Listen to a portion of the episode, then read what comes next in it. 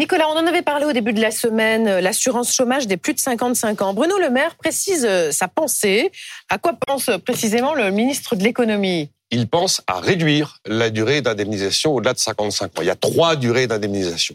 Moins de 53, c'est aujourd'hui 18 mois. Entre 53 et 55, c'est 22 mois et demi. Et au-delà de 55, c'est 27 mois. On peut imaginer que Bruno Le Maire ben, pense passer les plus de 55 ans au régime des 53-55, c'est-à-dire de 27 mois à 22 mois et demi, par exemple. Mais pourquoi décider de s'attaquer aux droits sociaux des plus âgés Parce que c'est le fameux effet d'aubaine dont on parlait lundi. Cette période d'indemnisation au chômage des plus âgés, eh ben, ça a donné lieu à une pratique très répandue, une sorte de deal gagnant-gagnant entre les employeurs et les salariés, qui consiste tout simplement à partir dans une sorte de pré-retraite et à faire financer ces dernières années d'activité très largement par les comptes sociaux. Puis l'employeur, il vient compléter ce qui manque pour que le salaire soit le même jusqu'à l'âge de la retraite. Voilà pourquoi Bruno Le Maire veut s'attaquer à ce dispositif. Ah, évidemment, ça fait des perdants. Celui qui a plus de 55 ans et qui se retrouve sur le carreau, mais qui ne l'a pas voulu. Lui, évidemment, il fait partie des perdants. On avait mis en place cette durée plus longue au-delà de 55 ans, justement, pour venir en aide à tous ces gens qui, passés un certain âge, ont du mal à retrouver mm. un job. Mais parallèlement, ça a nourri l'effet d'aubaine pervers dont je viens de parler.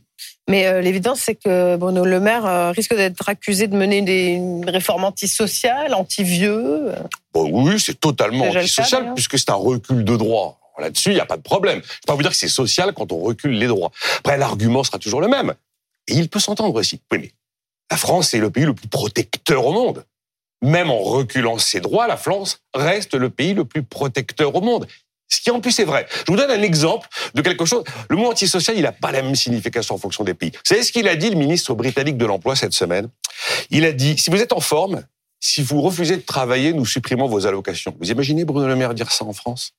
En Grande-Bretagne, l'indemnité de chômage, c'est la même pour tout le monde. C'est 97 euros par semaine, 388 euros par mois. Vous voyez que, voilà, le mot antisocial en fonction, par exemple, de, la manche qui nous sépare, c'est pas exactement la même définition. Ça pose un sujet, tout ça. Ça pose le sujet d'un modèle que l'on a construit où finalement aujourd'hui, l'actif paye pour le retraité. L'actif en bonne santé paye l'ordonnance du malade. L'actif en emploi paye l'indemnité du chômeur. Seulement, il y a de moins en moins d'actifs.